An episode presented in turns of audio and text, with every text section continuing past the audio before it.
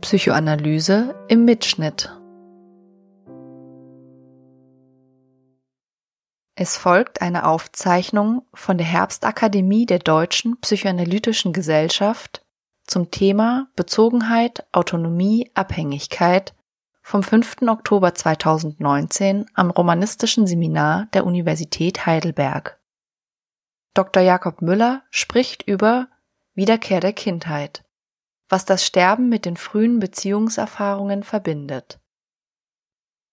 Ja, meine sehr verehrten Damen und Herren, ich danke Ihnen, dass Sie sich zu so früher Stunde zu so einem dunklen Thema eingefunden haben. Das Thema Sterben ähm, ist vielleicht eins, das jetzt nicht gerade die beste Eröffnung fürs Wochenende und für den Samstagmorgen ist, aber das ist vielleicht, gibt es überhaupt gar keinen richtigen Zeitpunkt für das Thema Sterben. Das ist ein Thema, mit dem man eigentlich sich nie wirklich gerne auseinandersetzt. Also auch für den gestrigen Abend wäre das vielleicht nicht das Richtige gewesen. Es ist trotzdem ein Thema, das uns alle betrifft und gerade das macht das Sterben ja oder das Thema Sterben so unangenehm. Neben vielem anderem, was das bedeutet, bedeutet es auch etwas zu akzeptieren, was schwer zu akzeptieren ist. Und das zumal in der Wissenschaft. Das heißt also etwas Unbekanntes und damit auch Unwissen auszuhalten und das macht Angst. Auch, und das ist meine Beobachtung, neben den vielen Gefühlen, Affekten, die jetzt in der letzten Lebensphase eine Rolle spielen, ist es auch eine gewisse Ratlosigkeit, die da herrscht. Das war für mich irgendwie in meiner Beobachtung so der Leitaffekt auf einer Palliativstation. Und das ist auch ein Thema, vor dem irgendwie allzu kluge, reflexive Erwägungen irgendwie zu Schande werden und irgendwie lächerlich sich ausnehmen. Ich werde trotzdem versuchen, Ihnen etwas Gehaltvolles äh, zu diesem Thema zu sagen, nämlich über den Zusammenhang von Sterben und früher Kindheit, was ja vielleicht erst einmal überraschend klingen mag. Also der Titel des Vortrags Wiederkehr der Kindheit was das Sterben mit den frühen Beziehungserfahrungen oder man könnte auch sagen mit den frühen Bindungserfahrungen verbindet. Ich möchte dazu voranstellen, dass das, was ich Ihnen jetzt vortrage, ähm, Teil einer Studie oder mehrerer Studien und empirischer Forschung ist, die ich aber nicht alleine, sondern mit einem Forschungsteam äh, in München durchgeführt habe. Eine sozusagen Kollegin, mit der ich diese Forschung gemacht habe, die den psychologischen Bereich dieses Teams mit mir abgedeckt hat, ist Cecile Lötz die auch im Publikum sitzt. Also das, was ich vortrage, ist sozusagen jetzt nicht meine alleinige ähm, Leistung. Das Team bestand auch aus ähm, Theologen, ähm, aus Medizinern, aus Sozial- und Kulturwissenschaftlern. Also das war sozusagen eine breit aufgestellte Sache. Ich möchte auch noch mal etwas zu dem kleinen Büchertisch hier sagen, ähm, weil es sozusagen das Thema hat den Charme, dass ich Ihnen die komplette psychoanalytische Literatur auf einem Tisch präsentieren kann, die es dazu gibt. Das stimmt nicht ganz, weil es noch so verstreute einzelne Sachen gibt. Es gibt viel zum Thema Sterben, Tod und das Unbewusste oder Todestrieb.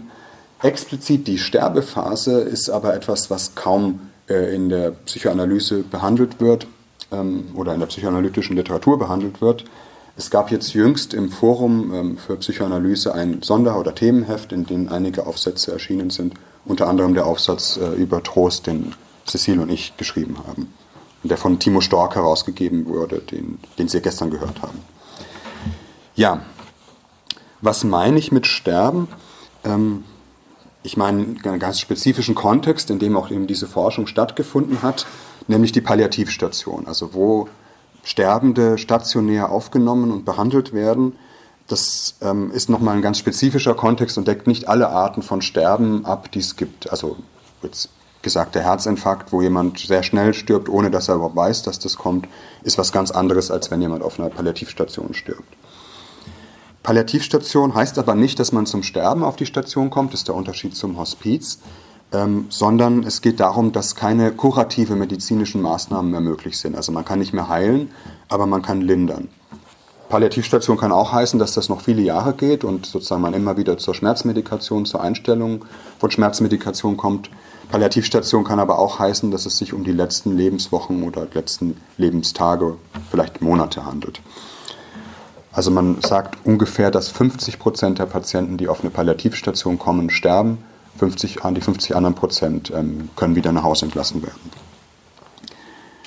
Dieser Kontext sagt auch, dass es fast immer um onkologische Erkrankungen, also Krebserkrankungen geht. Also fast der größte Teil aller Patienten auf Palliativstationen sind onkologische Patienten, was auch ein Versorgungsdefizit, ähm, auf ein Versorgungsdefizit hinweist. Also zum Beispiel Alzheimer-Erkrankungen sind irgendwie ähm, palliativmedizinisch nicht so gut erschlossen wie Krebserkrankungen.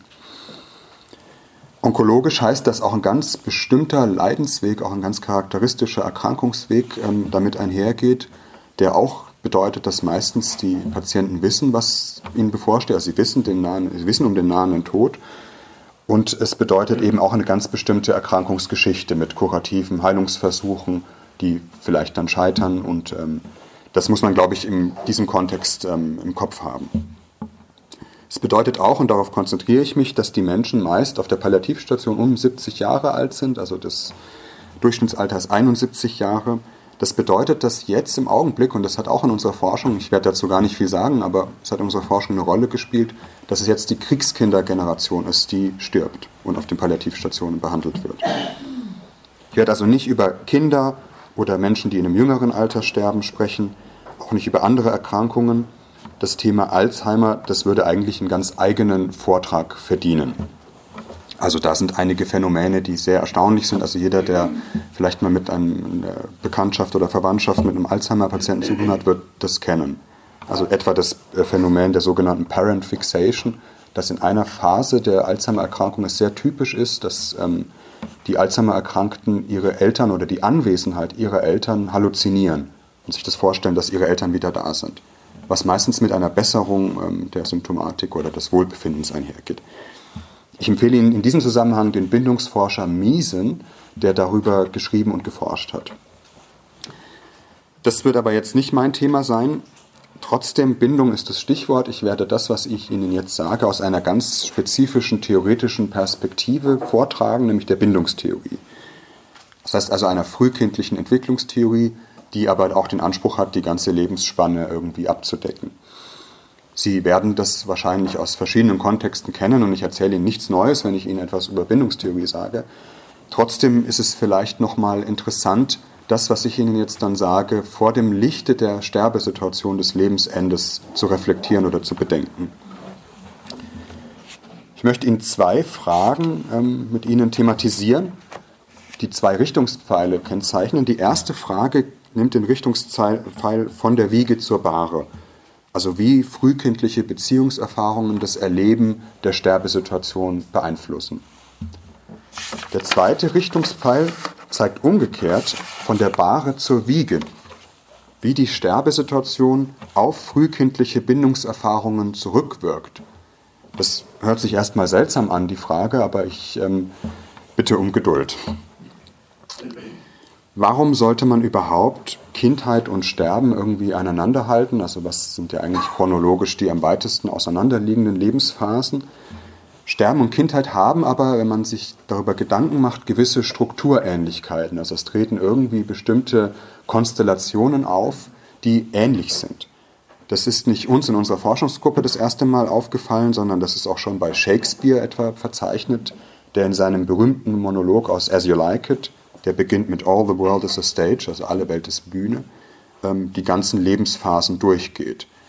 Und die letzte Lebensphase wird von Shakespeare so beschrieben.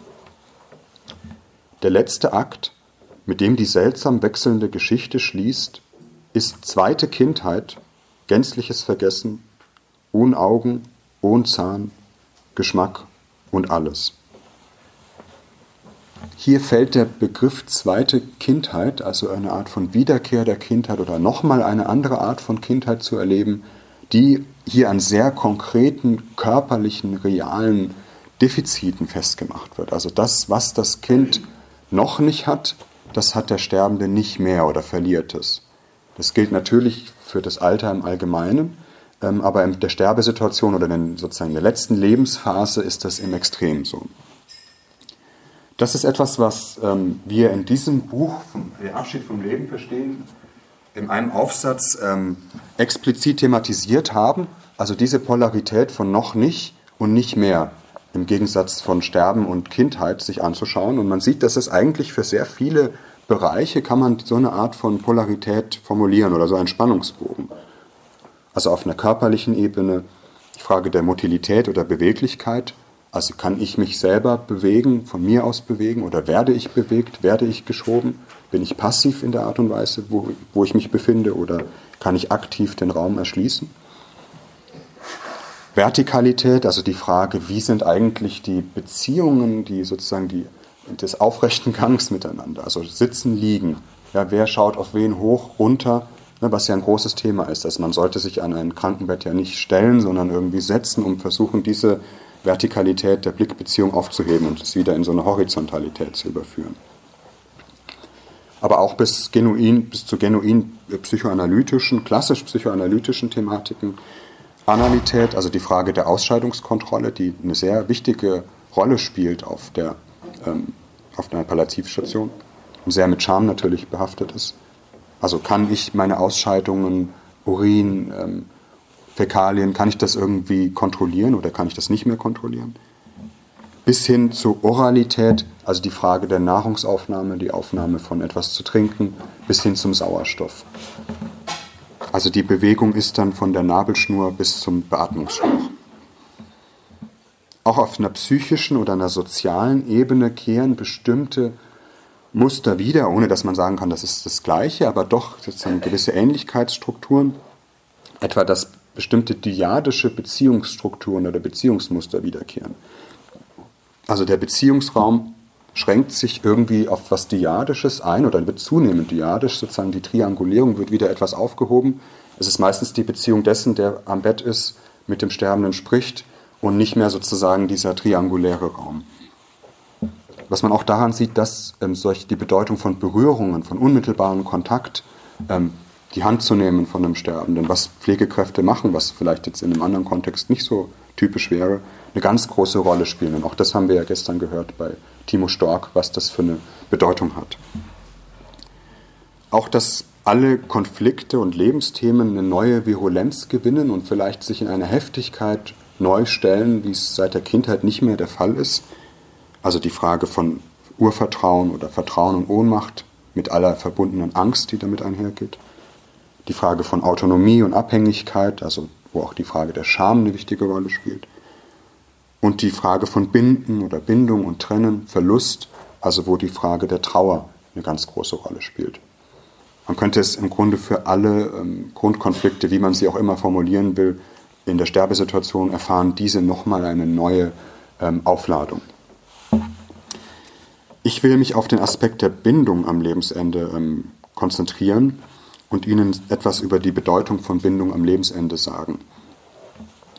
Was ist Bindung überhaupt? Ähm, das wissen Sie alle, aber ich sage es Ihnen trotzdem nochmal. Bindung ist eine enge emotionale Beziehung zwischen Menschen, das Band, das zwei oder mehr Menschen miteinander verbindet. Es handelt sich um ein angeborenes Bedürfnis, emotionale Bindung zu anderen Menschen oder anderen Lebewesen aufzunehmen. Das ist etwas, was also alle, nahezu alle Säugetiere kennzeichnet, die, um zu überleben, Bindung, die Bindung an irgendwie erwachsene Säugetiere oder an einen Menschen brauchen. Also da wir keine Schildkröten sind, die man quasi auf den Strand setzt und äh, alle rennen ins Meer und wer überlebt, hat Glück gehabt, so läuft ja die Sozialisation bei Säugetieren nicht. Bindung ist gleichwertig und das Bedürfnis nach Bindung gleichwertig mit Hunger, Durst, Schlaf das heißt, ähm, das ist eine der zentralen Erkenntnisse der Bindungstheorie und es war auch gesellschaftlich sehr wichtig, das so festzustellen, dass Bindung jetzt sich nicht kein Sekundärbedürfnis, dass also man sich halt an den bindet, der irgendwie einem was zu essen gibt und es geht eigentlich um das Essen, sondern man kann eigentlich sehr wissenschaftlich oder empirisch sehr gut zeigen, dass Bindung genauso überlebenswichtig ist wie Essen und Trinken zu bekommen. Und Kinder, die das nicht bekommen, sterben. Das ähm, gegen etwa Bindungs- oder sozusagen Erziehungstheorien, die wie von Johanna Hara oder ähnlichen, die Bindung eher als so ein Zeichen von Schwäche sehen. Es richtet sich immer auf eine primäre Bezugsperson oder mehrere primäre Bezugspersonen, also die Eltern, und zeigt sich typischerweise an so einem Set von Verhaltensweisen, also Klammern, Anschauen, Schreien, den anderen suchen, also alle Mittel, die versuchen, Kontakt zur anderen Person aufzunehmen. Das Ziel von Bindung, oder man nennt es auch das Bindungssystem, das also dadurch aktiviert wird, ist Schutz und Sicherheit in belastenden Situationen herzustellen. Das heißt, Bindung, und das ist ein häufiges Missverständnis, wenn man über Bindung in der Lebensspanne und Bindung in späteren Lebensaltern spricht, hat zwar eine Verstrebung in die Persönlichkeitspsychologie, ist aber keine in dem Sinne Persönlichkeitseigenschaft. Die ist latent und zeigt sich, Bindung zeigt sich nur in Situationen, die sehr belastend oder unbekannt oder gefährlich sind. Hm. Ich habe dafür immer so das Beispiel ähm, des Flugzeugfliegens. Also wenn man in ein Flugzeug steigt, das ist ja für manche Leute schon allein eine Bedrohungssituation, aber das stellt man sich vor, es fliegen alle möglichen Leute in einem Flugzeug. Solange da nichts passiert, keine Turbulenzen oder ähnliches, sind alle Leute irgendwie gleich und sitzen da. Ähm, wenn jetzt das Flugzeug aber in Turbulenzen kommt oder irgendwas passiert, was sehr aufregend wirkt, ähm, dann wird irgendwie intuitiv was passieren. Das ist nochmal unterschiedlich, aber es wird intuitiv etwas passieren, nämlich man wird erstmal Angst bekommen und man wird den Blick versuchen zu richten auf die Stewardess.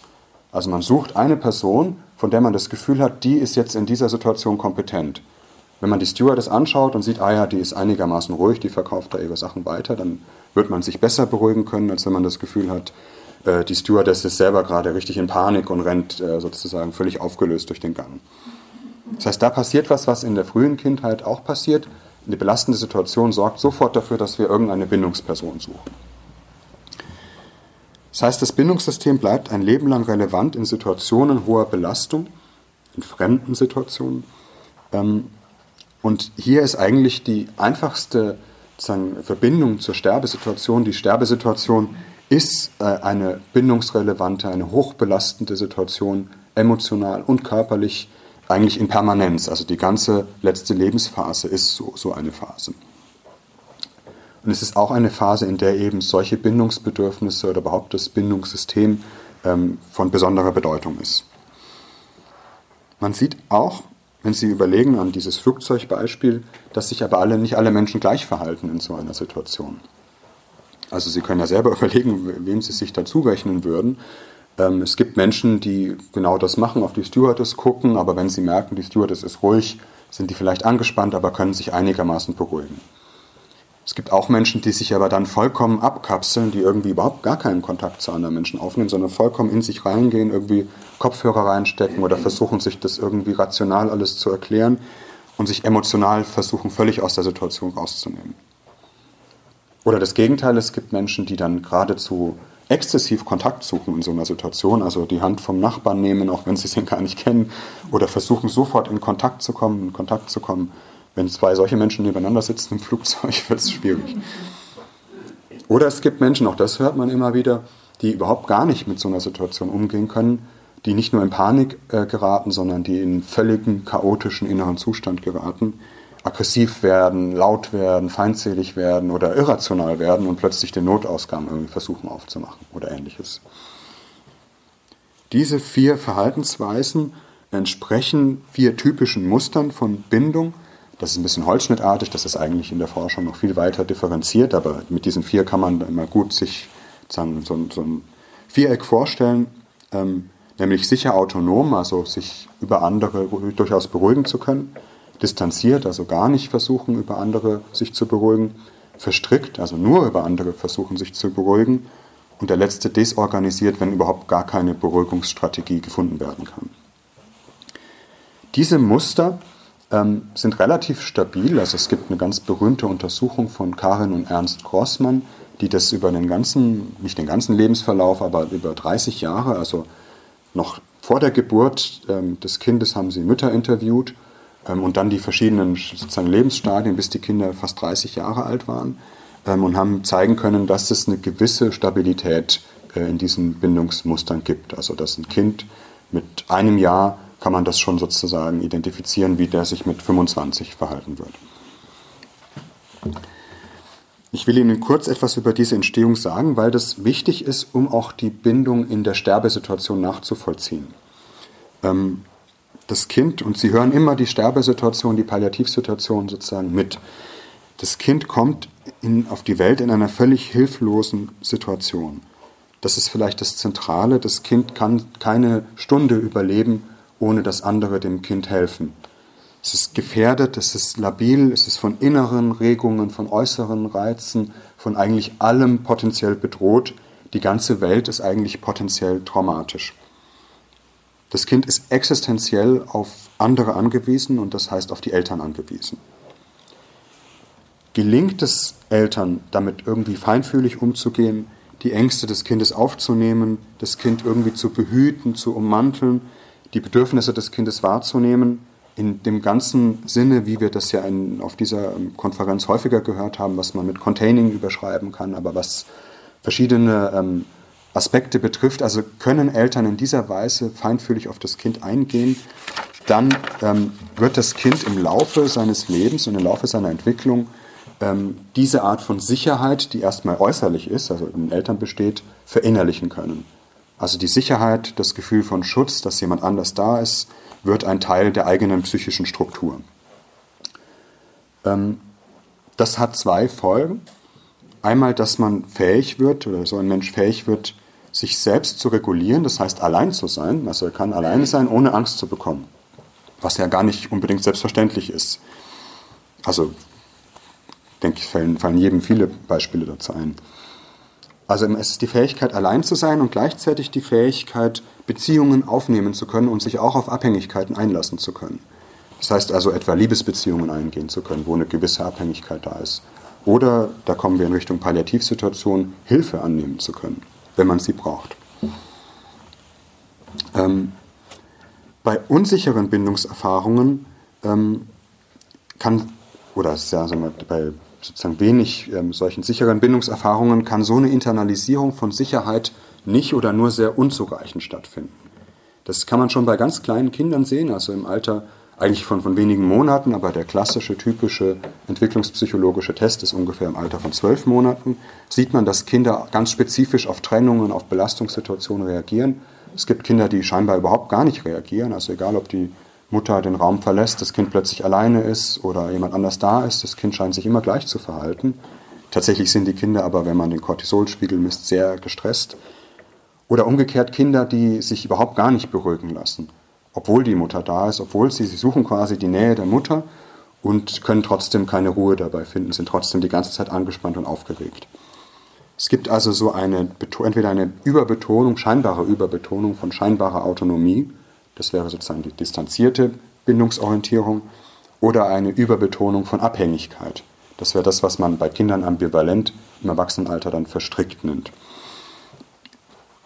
Distanziert bedeutet, dass das seelische Gleichgewicht durch äh, eine forcierte Autonomie versucht wird zu wahren.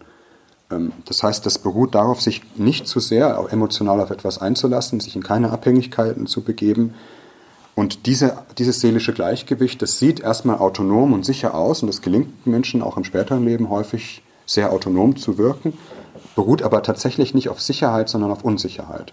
Was man daran sieht, dass wenn diese Autonomie brüchig wird, also etwa weil die Person krank wird oder irgendwie etwas passiert, was sie nicht mehr autonom lösen kann, dann werden auch diese Abwehrstrategien und diese scheinbare Sicherheit sehr brüchig.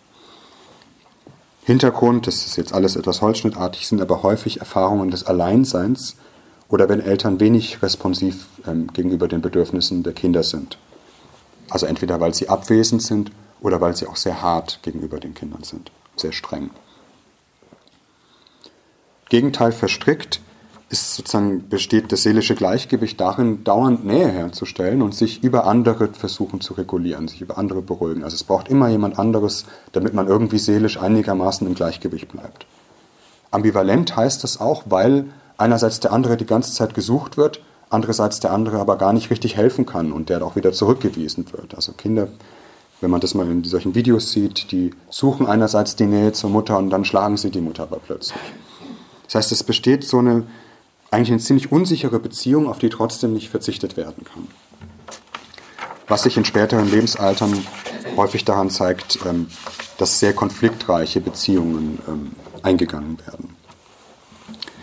Der Hintergrund sind auch hier häufig Erfahrungen, dass Eltern vielleicht da, aber irgendwie emotional nicht zugänglich oder selbst wenig belastbar waren.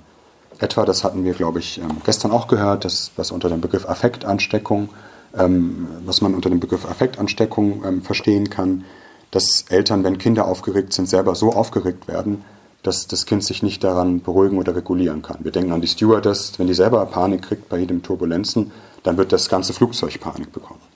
Und wenn man sich vorstellt, das ist die psychische Struktur oder die Erfahrung, die Kinder mit ihren Eltern die ganze Zeit machen, kann man verstehen, warum zwar der andere immer gesucht wird, gleichzeitig aber nicht wirklich beruhigen kann.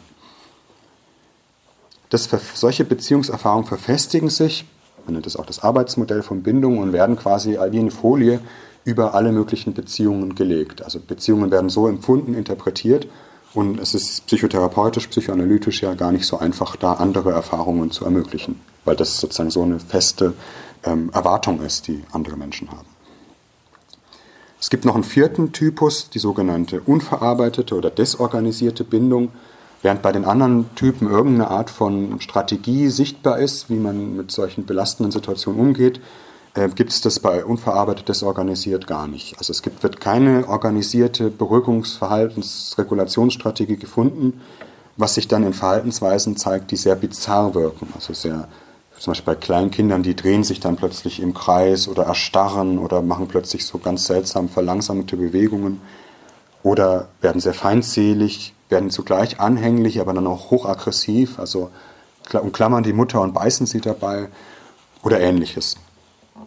Ähm, oftmals sind hier, ist oftmals hier der Hintergrund tatsächlich traumatische Erfahrungen, also ist häufig der Hintergrund von Borderline-Störungen, die etwa mit solchen unverarbeiteten Bindungserfahrungen einhergehen und damit einer massiven Konfusion in der Bindungserfahrung, weil die Person, gerade bei Traumatisierungen, die durch die Eltern geschehen, die Person, die Schutz geben soll, die entängstigen soll, die Sicherheit geben soll, gleichzeitig die Person ist, die die Angst macht. Und das ist was, was für ein Kind innerlich nicht zu beantworten ist. Das ist ja auch die Double-Bind-Situation. Späteren Lebensalter zeigt sich das eben vor allem an der Art und Weise, wie Menschen mit belastenden Situationen umgehen, auch wie sie über sich selbst und andere nachdenken. Das werde ich jetzt nichts groß dazu sagen. Sie haben aber wahrscheinlich schon mal davon gehört, von einem Adult Attachment Interview, ähm, wo man das sozusagen in der Art und Weise, wie Personen den Diskurs über sich, über ihre Familie, über ihre Vergangenheit gestalten, kann man ganz gut ablesen, was für eine Art von Repräsentation von Bindung diese Menschen haben in Deutschland, es gibt gar nicht so ähm, verlässliche Daten, wie das sozusagen diese vier Muster in, in Deutschland verteilt sind. Es gibt zwar sehr viele Untersuchungen, aber halt nicht unbedingt repräsentativ. Vor allem gibt es keine geschichteten Untersuchungen, also über die verschiedenen Altersstufen hinweg.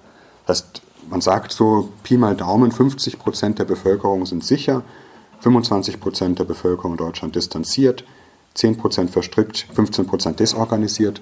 Aber ähm, unsere Erfahrung jetzt in der Arbeit gerade mit der Kriegskindergeneration ist eine andere. Da ist 50 Prozent sicher noch zu wenig, ja, wäre zu hoch angesetzt.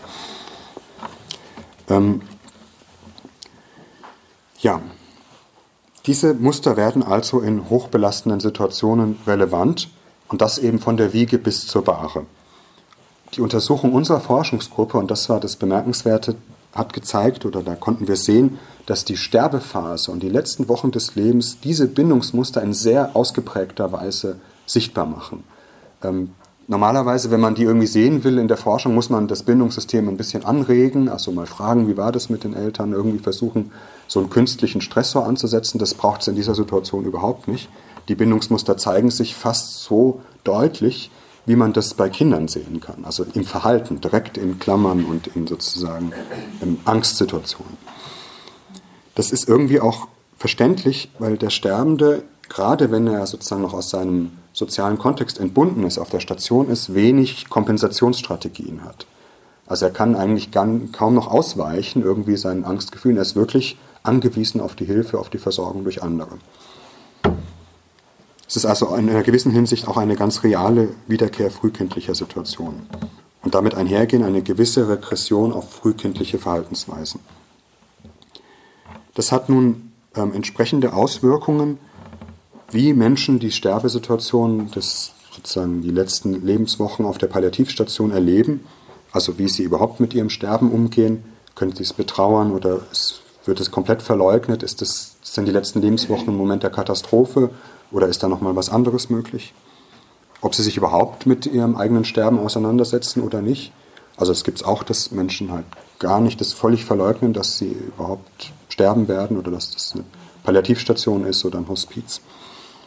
Was oftmals dann dramatische Folgen hat, wenn Dinge zu regeln sind eigentlich. Also es müssen ganz wichtige Sachen geklärt werden. Also von der Beerdigung bis zum Testament, bis sind viele Dinge offen, also in der Familie. Und das Sterben wird verleugnet. Es ist sehr schwierig, damit umzugehen, weil gleichzeitig sieht man, was das für ein existenzieller Schutz ist, diese Verleugnung. auch wie Sterbende mit Angehörigen umgehen, wie sie das Krankheitsverhalten, wie sie mit den Hilfsangeboten umgehen, also nehmen sie das überhaupt an oder nicht, und auch wie sie die Beziehungen zu Professionellen ähm, im palliativen Kontext gestalten. Also wir haben das in einer Studie untersucht und da werde ich Ihnen gleich ähm, ein Fallbeispiel aus diesem Kontext ähm, vorlesen. Ähm, sind wir als Verkleidete, also wir waren jetzt nicht wirklich verkleidet, aber das war sozusagen das Setting der Studie, ähm, Pflegekräfte oder Hilfskräfte in der Pflege immer mitgelaufen, wenn Patienten geklingelt haben, also die Patientenklingel betätigt haben. Und wir haben uns das dann angeguckt, was passiert, wenn Patienten klingeln, also klingeln wir als ein Bindungssignal und haben uns angeguckt, wie, was, was wollen Patienten in dem Moment, wie adressieren die die Pflegekräfte, wie gehen die Pflegekräfte damit um. Und man kann sehen, also verstrickte Bindung heißt eigentlich die ganze Zeit zu klingeln, bei fast allen. Also da ist permanent Angst, es muss die ganze Zeit jemand gerufen werden. Distanzierte Bindung heißt, äh, da wird gar nicht geklingelt, selbst wenn es eigentlich sehr notwendig wäre. Auffällig ist auch, und das ist das Besondere und auch psychotherapeutisch Relevante an der Sterbesituation, dass bisherige Bindungsstrategien, gerade wenn sie unsicher sind, brüchig werden. Also die letzte Lebensphase ist labilisiert ähm, bisherige Abwehrstrategien und stürzt in eine psychische Krise. Was zwei Richtungen hat, darüber werde ich dann noch später etwas sagen. Es ermöglicht einen neuen Zugang, also es ist auch sozusagen was möglich in der Arbeit mit Sterbenden, was vielleicht vorher nicht möglich war. Aber es ist natürlich auch ein, ein Risiko und eine Gefahr und eine besondere Schutzlosigkeit. Ich will Ihnen das anhand eines Fallbeispiels vortragen bevor ich dann die letzte Frage ähm, mit Ihnen beantworten möchte. Ähm, was ich dazu sagen muss, also das Fallbeispiel ist zusammengestellt aus eigenen wissenschaftlichen Beobachtungen, also in, genau in dieser Studie, die ich Ihnen gerade beschrieben habe, aber auch die Ärztin, um die es in diesem Fallbeispiel geht, hat dann beigetragen sozusagen zur Fallschilderung, das ist sozusagen jetzt aus mehreren Quellen zusammengemischt. Hm. Was Sie auch sehen, ist, dass die Station und die Ärztin also bindungstheoretisch oder überhaupt psychodynamisch geschult sind im Umgang mit Patienten, was auch ja Teil dieser Forschungsarbeit war. Diese Ärztin ist sogar eine Pionierin ähm, der Bindungsforschung in der Palliativmedizin, Yvonne Petersen, die also schon vor vielen Jahren gemeinsam mit Lotte Köhler auf dem Bereich geforscht hat. Sie können überlegen, welchen Bindungsmuster Sie, welches Bindungsmuster Sie da wiedererkennen. Herr M. ist 69 Jahre alt, als er mit einer Krebserkrankung auf die Palliativstation aufgenommen wird. Er hatte vor zehn Jahren ein Prostatakarzinom im Frühstadium erfolgreich operieren lassen und war seit dieser Zeit bis auf Inkontinenzprobleme beschwerdefrei. Er hatte die nötigen Nachsorgeuntersuchungen seit einigen Jahren nicht mehr durchführen lassen. Im Zusammenhang mit einem Sturz waren vor kurzem ausgedehnte Knochenmetastasen im Bereich der Halswirbelsäule sowie Organmetastasen diagnostiziert worden. Es folgte eine Bestrahlungstherapie. Zum Aufnahmezeitpunkt bestand weiterhin hohe Frakturgefahr des Halswirbels und damit auch die Gefahr einer hohen Querschnittslähmung, das heißt einer Lähmung, die fast den ganzen Körper betroffen hätte. Die stationäre Aufnahme auf der Palliativstation erfolgte zunächst zur Symptombehandlung der Knochenschmerzen. Vor der Erstuntersuchung berichtete das versorgende Pflegeteam von einer schwierigen Aufnahme. Herr M. wolle alles selbst machen. So habe er, obwohl diese Bewegung gefährdend seien, seinen schweren Koffer immer wieder hin und her getragen und hochgehoben, diesen ausgepackt und alles, auch sperrige und schwere Gegenstände, selbst im Schrank verstaut. Seine Ehefrau habe ihm helfen wollen, er aber habe sie angewiesen, sich zu setzen. Er wolle das selbst machen. Auch von der Pflegekraft habe er trotz ausdrücklicher ärztlicher Anweisung keine Hilfe annehmen wollen. Bei Betreten des Zimmers sitzt Herr M., ein gepflegter Herr, angezogen auf dem Stuhl. Er trägt eine Zervikalstütze. Das Bett ist unberührt. Die Ehefrau, eine ebenfalls gepflegte ältere Dame, sitzt in der hinteren Ecke des Zimmers, hat die Hände gefaltet und sieht auf den Boden. Die Atmosphäre im Raum ist spannungsgeladen. Ach, die Frau Doktor, sagt er und steht auf. Wie geht es Ihnen? Er gibt der Ärztin die Hand. Ohne eine Antwort abzuwarten, meint Herr M., mir geht es prima. Er macht Anstalten, der Ärztin einen Stuhl zu bringen. Dabei verzieht er sein Gesicht vor Schmerz. Das sollst du doch nicht, sagt die Ehefrau mit gehobener Stimme und ein wenig ärgerlich. Herr M. sieht seine Frau an. Bist du krank oder ich? Bald darauf schreit er aber auf, fährt sich an den Hals und schwankt. Die Ärztin greift rasch seinen Arm und hilft ihm, sich, das, sich auf das Bett zu legen. Er stöhnt, die Ärztin klingelt nach Schmerzmitteln, er liegt auf dem Bett, wirkt verspannt, die, Hände sind zu Fäusten geballt. Ich will kein Schmerzmittel, das geht schon. Das Schmerzmittel wird auf den Tisch gestellt, für alle Fälle, sagt die Ärztin. Die Ärztin bleibt bei Herrn M sitzen. Die Ehefrau sitzt weiterhin auf Distanz. Es wird nicht besser, sagt er mit gepresster Stimme. Er nimmt sich das Schmerzmittel mit einer raschen Bewegung, schüttet es in den Mund und schluckt. Dann schließt er die Augen. Nach einiger Zeit fragt ihn die Ärztin, ob es besser sei. Ja, sagt er, es ist besser. Dieser einschießende Schmerz muss schrecklich sein, sagt die Ärztin und berührt vorsichtig seinen Arm. Ja, sagt Herr M. furchtbar. Sie wartet noch einen Moment, dann fragt sie ihn, ob er sich jetzt die Aufnahmeuntersuchung zumuten könne. Er bejaht. Seine Frau schickt er nach Hause, sie küsst ihn flüchtig auf die Wange und geht, geht wortlos. Kaum hat die Ehefrau das Zimmer verlassen, meint Herr M., sie könne eh nichts Gescheites tun. Sie sei ungeschickt und versuche ihn immer zu etwas zu zwingen, das mache ihn nervös. Sie muss doch wissen, was ich brauche. Nach der Aufnahmeuntersuchung wird im Palliativteam die Schmerztherapie besprochen und es wird vereinbart, dass er über die Einnahme der Schmerzmittel autonom bestimmen können soll. Dies wird mit dem Patienten direkt so besprochen. Er entscheidet, er entscheidet, ob ein Medikament genügt und meldet sich bei weiterer bestehenden Schmerzen. Da kommt doch eh keiner, sagt er, ich kenne das aus anderen Kliniken, da habe ich schon Sturm geläutet und es dauerte ewig. Er wird ermuntert, es dennoch einmal zu probieren. Herr M. ist selbstbestimmt, ohne dabei auf die entstehenden Gefahren zu achten. In der ersten Nacht sieht die Pflege regelmäßig nach ihm. Er wirkt bei Nachfragen ärgerlich, fühlt sich gestört. Später in der Nacht sitzt er am Bettrand, scheint Schmerzen zu haben, will aber keine Medikation. Kurz danach wird er im Bad gefunden. Er sitzt auf der Toilette und kann alleine nicht mehr aufstehen. Trotzdem möchte er zunächst keine Hilfe, wehrt ab, ich schaffe das schon alleine. Tagsüber wirkt er zurückgezogen, antwortet auf Fragen kurz und sachlich. Herr M. zeigt sich zunächst wenig kooperativ. Er drängt weiter auf Selbstständigkeit, die ihn immer wieder zur Selbstgefährdung führt. Im Umgang mit dem Pflegeteam ist er abweisend, Hilfsangebote weist er brüsk zurück. Ich bin doch kein Krüppel, behandeln Sie mich nicht wie ein Kleinkind. Die Zervikalstütze lehnt er ab, legte ab, sie störe ihn. Auch die Beziehungen innerhalb seiner Familie gestaltet Herr M. offenbar distanziert und kühl. Seine Frau kommt täglich, sie sitzt aber distanziert am Tisch. Das Pflegeteam erzählt von einer eher bedrückten Stimmung im Raum. Zwischen Patient und Ehefrau findet nur wenig Kommunikation statt und wenn, scheinen die Gespräche eher sachlicher Natur, auch zur Tochter besteht eine distanzierte Beziehung. Der Sohn aus erster Ehe lebt, in, lebt im Ausland. Auf die Frage, ob er denn einmal zu Besuch komme, antwortet Herr M., er arbeitet in Amerika, der Flug ist teuer. Er soll sich lieber um seinen Beruf kümmern als um mich. Freunde kommen wenig zu Besuch, Herr M. legt keinen Wert darauf. Die starren mich nur an, was sollen wir reden? Zunächst wirkt Herr M. eher selbstbehauptend und wenig reflexiv. Er kann sich auf offene Gedanken nur schwer einlassen, wirkt ärgerlich, wenn seine Vorstellungen nicht bestätigt werden. Er zeigt sich aber im klinischen Verlauf zunehmend vertrauensvoller gegenüber den medizinischen Anordnungen. Schon bald ist er schmerzfrei. Das ist die erste Klinik, in der man menschlich behandelt wird, sagt er. Alle im Team seien freundlich und würden ihn respektieren.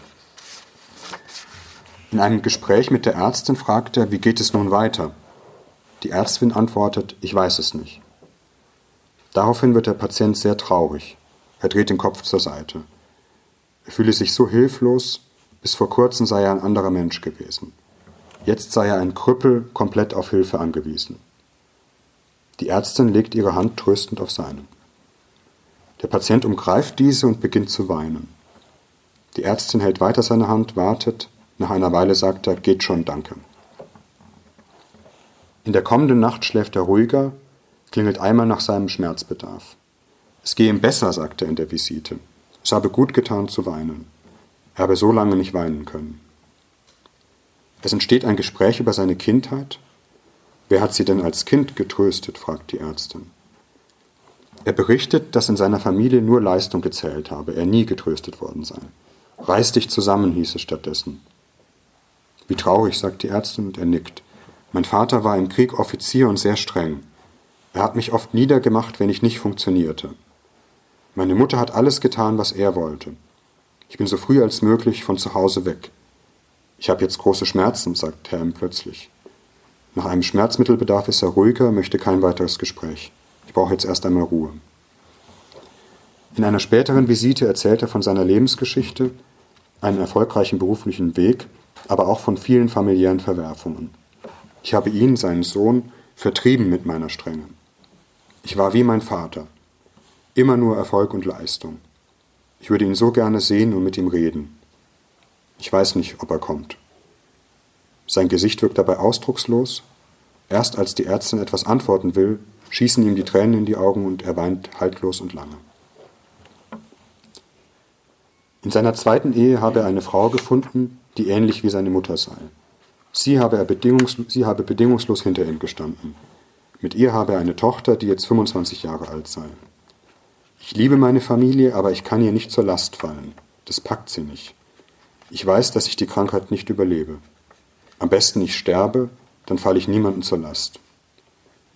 Der Patient berichtet daraufhin, dass er sich schon in der Schweiz zur Sterbehilfe angemeldet habe, ohne dass die Familie davon wisse. Diese Vorstellung helfe ihm. Die Ärztin widerspricht nicht, hört zu, was ihn sichtlich erstaunt.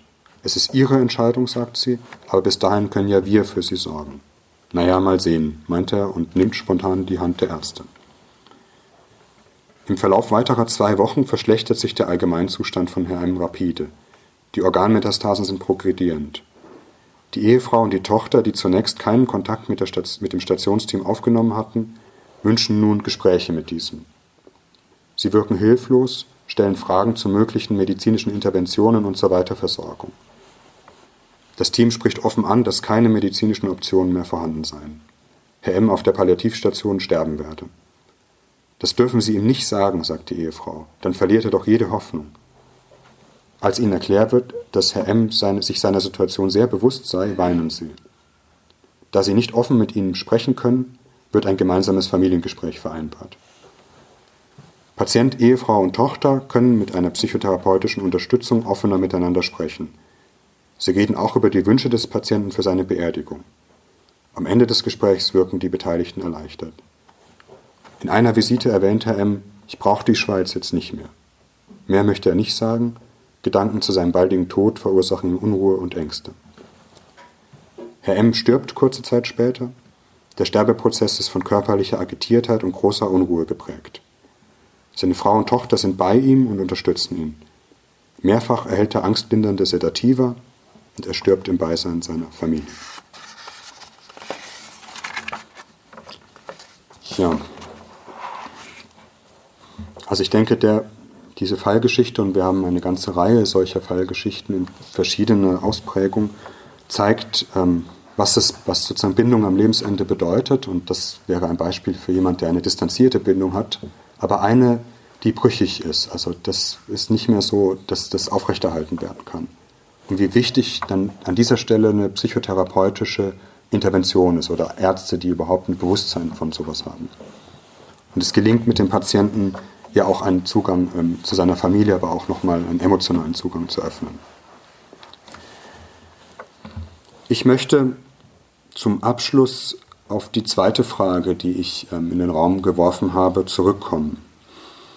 Also wie wirkt die Sterbesituation auf frühkindliche Bindungserfahrungen zurück? Das ist ja eine Frage, die erst einmal merkwürdig anmutet. Also wie frühkindliche Bindungserfahrungen auf die Sterbesituation ähm, äh, wirken, das macht ja chronologisch Sinn. Aber die Sterbesituation auf frühkindliche Bindungserfahrungen ist chronologisch unsicher, es sei denn, man glaubt irgendwie an die Wiedergeburt. Aber im Bereich des Seelischen geht die Zeit anders. Es ist ja der bekannte Ausspruch von Freud, ähm, dass das Unbewusste keine Beziehung zur Zeit kennt. Innere Beziehungsmuster und Beziehungsstrukturen sind durch Zeitlosigkeit gekennzeichnet. Sie bleiben ein Leben lang aktuell und virulent. Das, was man die vergehende Zeit nennt, und ist sozusagen eigentlich nur ein Bereich des Bewussten, der das so als chronologischen Ablauf versteht. Das kann man, also was man die vergehende Zeit nennt, kann man auch als Schichten von Erfahrungen verstehen, die sich über frühere Schichten legen. Die Sterbesituation legt die frühesten Schichten wieder frei. Frühkindliche Bindungserfahrungen und Beziehungserfahrungen heißt, das bedeutet es aber auch, können in der Sterbesituation nachträglich verändert oder zumindest in einer gewissen Hinsicht korrigiert werden. Mit Grenzen natürlich. Im Bereich des Psychischen gilt, dass neue Erfahrungen die Vergangenheit verändern. Das heißt, eine neue Erfahrung, eine neue Beziehungserfahrung verändert die Erinnerung, verändert aber auch die inneren Erwartungen, die man an Beziehungen stellt. Dies kann zwei Richtungen haben. Einmal, und das ist leider auch etwas, was geschieht, im Sinne der Erschütterung frühkindlicher Erfahrungen. Die Sterbesituation kann das Gefühl von Sicherheit und Unversehrtheit revidieren oder auf sozusagen bestimmte Erwartungen auf fatale Weise bestätigen. Die Internalisierung von Sicherheit, also das, was in der ganz frühen Situation geschieht, beruht auf einem Versprechen, das die Mutter ihrem Kind ungesagt in der liebevollen Zuwendung gibt. Und dieses Versprechen lindert die tiefsten Kindheitsängste. Man könnte es vielleicht so formulieren, ich beschütze dich, dir kann nichts passieren. Wenn es dir schlecht geht, mache ich etwas, damit es dir besser geht. Auch wenn du mich nicht sehen kannst, bin ich nicht weg. Und wenn du schlafen gehst, wirst du morgen früh wieder aufwachen. Jeder kennt das berühmte Lied von Brahms, dass es nicht unbedingt was Selbstverständliches ist. Die Sterbesituation erschüttert das Fundament dieses Sicherheitsgefühls und rührt damit an die frühesten Ängste. Eine Verlust, ein Verlust ohne Wiederkehr, eine Nacht ohne Erwachen, ein Schmerz, den man nicht lindern kann, eine Bedrohung, gegen die es keine Hilfe gibt. Es ist in der psychischen Welt wie ein Einbruch des Weltvertrauens und entspricht damit dem, was man psychodynamisch ja auch als ein Trauma bezeichnet. Unsere Untersuchung ist, dass die bei Sterbenden 50 Prozent, also sozusagen, wenn man mit ihnen spricht und solche Bindungsinterviews führt, 50 Prozent desorganisierte Bindungsrepräsentationen haben. Es ist also so, als würde man das auf einer Borderline-Station, die Erhebung machen. Ähm, aber es ist keine Borderline-Station, sondern es ist hochwahrscheinlich die Sterbesituation, die traumatisch auf die innere Beziehungs- und Bindungsstruktur wirkt. Und das ist auch, glaube ich, ein ganz wichtiger Ansatz eben für die psychotherapeutische Begleitung, dass nicht die ganze Lebensgeschichte und das, was ein Fundament an Sicherheit war, in diesen Schlund mit hineingerissen wird. Über die Lebensgeschichte zu erzählen und damit gemeinsam zu reflektieren, also dass ein Patient erzählt, wie er aufgewachsen ist, wie er gelebt hat, ist auch eine Maßnahme, das festzuhalten und vor diesem Schlund des Traumas zu retten.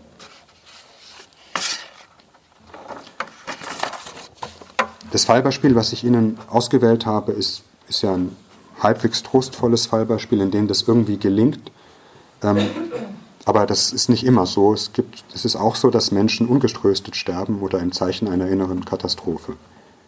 Aber von dort sozusagen von, von diesem Gesichtspunkt her stammt vielleicht die wesentlichste Funktion von Palliativmedizin. Palliativ äh, leitet sich vom lateinischen palliare, ummanteln, umschützen ab und trifft damit vielleicht etwas, was ähnlich in der frühesten Kindheit die Mutter oder die Eltern erfüllen müssen. Es zeigt auch, was für eine große Bedeutung Riten und Spiritualität und Religion haben. Das hat eine sehr große Rolle gespielt. Auch das war ein Schwerpunkt unserer Arbeit auf der Palliativstation weil Riten, aber auch sozusagen Religion, Spiritualität etwas ist, was in so einer Situation noch Sicherheit geben kann, was irgendwie das Gefühl von Bindung geben kann. Und ich wiederhole mich, aber ich sage das gerne öfter, Psychotherapie in der Sterbesituation auf der Palliativstation ist überhaupt nicht selbstverständlich, ist keine Kassenleistung, sondern wird nur über sozusagen Drittmittel oder über irgendwelche Projekte gefördert. Ich möchte Ihnen zum Abschluss aber noch äh, etwas Trostvolles sagen weil es ja auch die zweite Richtung gibt. Revision oder Korrektur frühkindlicher Erfahrungen in einer Grenze bedeutet ja auch, dass äh, vielleicht etwas Neues noch einmal, eine neue Erfahrung am Lebensende gemacht werden kann. Die Labilisierung von Abwehr, die Erschütterung von irgendwie Abwehrstrategien macht ja auch zugänglicher. Also jeder kennt es, Krisen, psychische Krisen eröffnen irgendwie einen Gesprächsraum. Manchmal ähm, sozusagen muss man ja fast dankbar sein, wenn es einem nicht allzu gut geht mit etwas, weil da ein Veränderungspotenzial ist. Das ist natürlich in der letzten Lebensphase ein Extrem, aber die letzte Lebensphase ist auch die letzte Chance für nochmal eine neue Erfahrung. Wichtig spielt etwa eine große Rolle das Thema Versöhnung, also das Versöhnung mit der Familie, was in dem Fall Beispiel jetzt nicht gelungen ist mit dem Sohn, aber immerhin mit den anderen Familienmitgliedern, also nochmal sich aussprechen zu können. Aber auch die Korrektur von Erfahrungen der Hilflosigkeit. Also jemand ist da. Und dass sozusagen eine Begegnung am dunkelsten und hoffnungslosesten Punkt möglich ist, dass man dort nicht allein sein kann, das ist etwas, was für Sterbende unendlich kostbar ist. Mit dem Sterbenden die Hoffnungslosigkeit auszuhalten, ohne sich mit ihr zu identifizieren, ist vielleicht für Sterbende der größte Trost. Danke.